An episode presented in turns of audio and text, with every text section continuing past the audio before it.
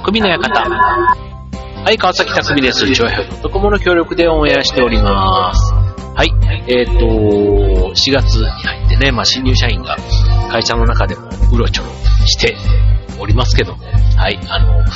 まあ、コロナで影響でね、例えば今の新入社員、まあ、大学出てることに飾ったら、まあ、4年生、一番ね、まあ、時間もあって、ね、こう海外旅行行ったりとか、ね、そういう好きなことが一番できるのがやっぱり大学生の場合だと4年生かなと思う。ですけど、まあ、そういうことがね、まあ、なかなかこれまでみたいにできなかった。まあ、そんな中でね、まあ、社会人になってしまってっていうところだから、まあ、人によってはね、すごくあの、消化不良というか、なんか、達成感がないっていうの？なんか、もうちょっと遊びたかったなとかね、そんな気持ちも正直あるのかなと思うんですけど、まあ、会社で会ってる分にはね、みんなこう、まあ、またね、気持ちを切り替えてというか、なんかそういう感じ。まあ、例年と変わらない、こう、元気な顔を見せてくれていて、ちょっと安心しているところですけども、はい。あの、まあ彼らもね、まあ3年も経てば、まあちょっと中堅というか後輩が入ってきて、急に顔つきがね、しっかりしてきて、で、これがね、まあ5年、10年とかも経っていくと全然そんなフレッシュさというよりは、もうなんか、こう、社会人としてベテランみたいな感じになっていくわけなんですけども、まあ、例えばその10年経った、ね、30歳と20歳のこの10年って結構大きい10年。上から見ても下から見ても10年の差っていうのが圧倒的にこう感じられる年代かななんて思うんですけども、えっと、これがね、30から430歳と40歳、あとまた40歳から50歳とかになってくると、この10歳の幅っていうのがね、どんどん狭く感じてくる。まあ、10年をね、早く感じる、やっぱり年を重ねていくと、10年が早く感じるっていうのは、まあ、一般的に言われることですけども、あの、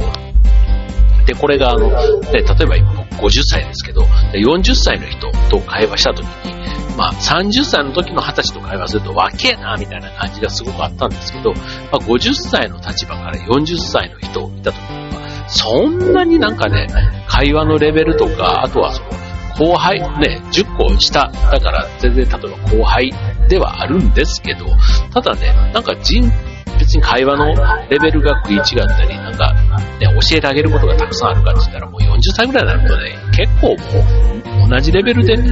こう、物事も知ってたり、ね、多少その人脈だとかネットワークみたいなところはね、10年長く来てる分、ちょっと、年上の人たちに対して顔が広いとかあったりするかもしれませんけど、まあ、普段の会話で言うと、意外とタメ口で喋れてる関係になってた方が、お互いがいい情報交換、なんか腹を割って話せるというか、親しみが持てるとか、なんかそういうメリットがあるみたいなんですね。はい。ということで今日のテーマは、タメ口でお送りしたいと思います。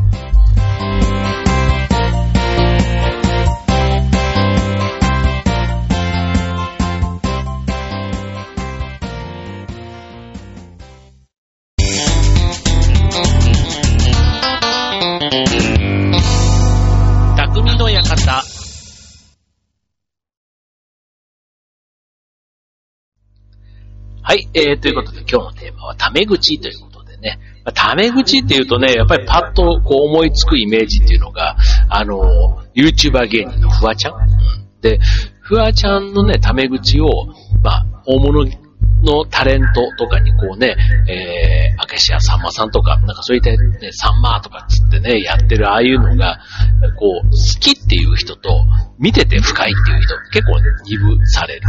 だから、タメ口って、結構あの、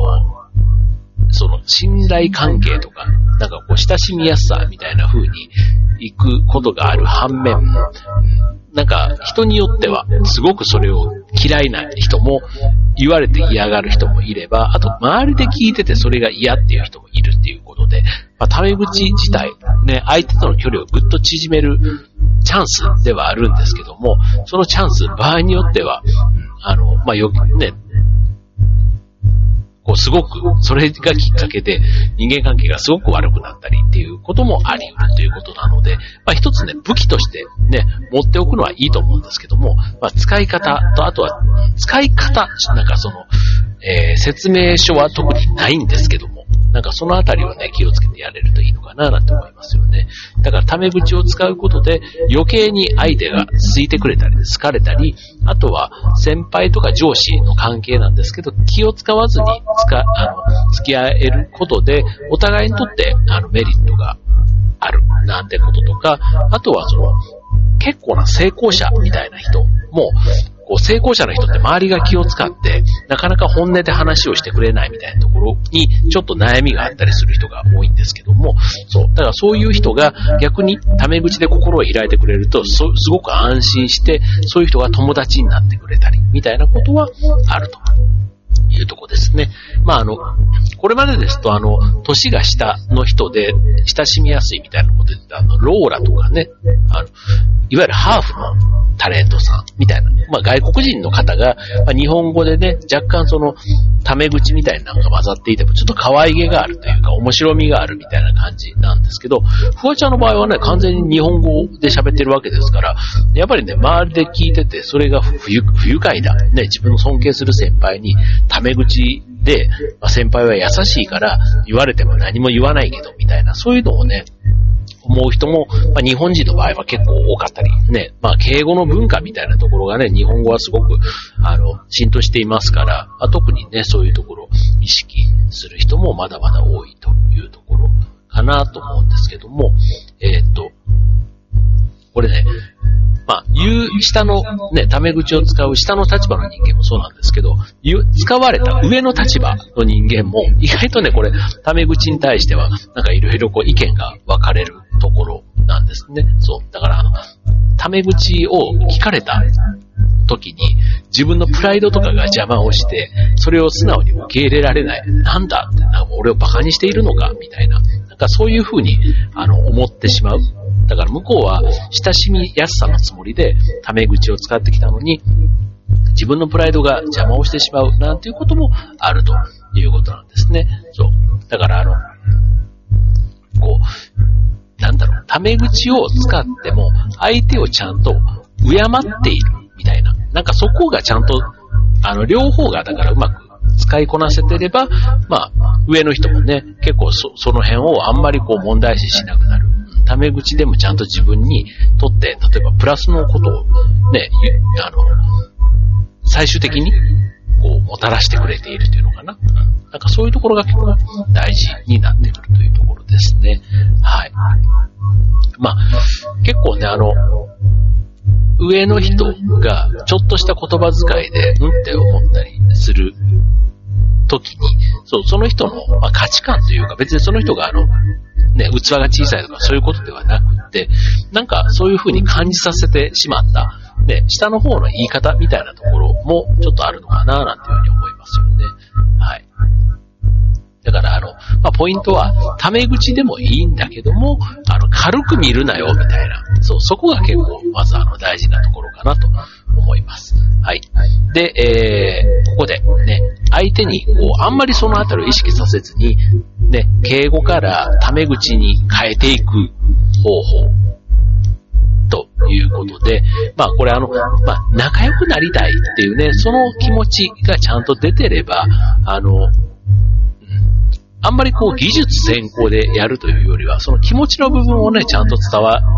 られてるのが大事かなっていうふうに思います。はい。え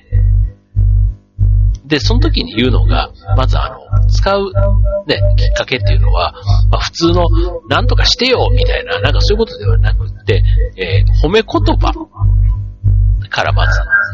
からすげえとか、なんかそういうやつ。うん。だからその褒め言葉のタメ口みたいなところ、マジで？みたいなところ。なんかそういったところの部分で使っていくっていうのはまず一つ、相手のタメ口に対しての感動を見てみるっていう意味ではすごくいいかなっていうふうに思いますね。はい。まあなんか、だから、うん。あの、段階があるっていうね、さっきのテストみたいなところで、その、マジでみたいなところを言った時に、うん？っていう顔をする人がいたら、ちょっとその人は、あんまりその、下のからね、タメ口を聞かれるのがあんまり好きじゃない。で、むしろ、マジで？って言った時に、それをネタに、こう、ちょっと笑ってくれる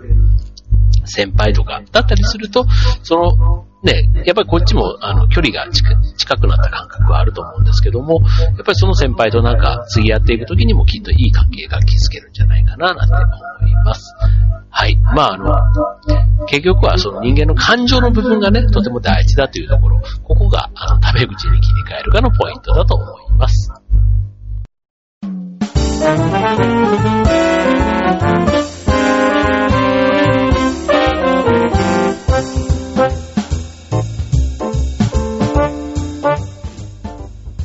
ということで、えー、今日のテーマはタメ口ということでね、あの、簡単そうで、ね、これあの、本当に人によっては、ね、それをやってしまったことで、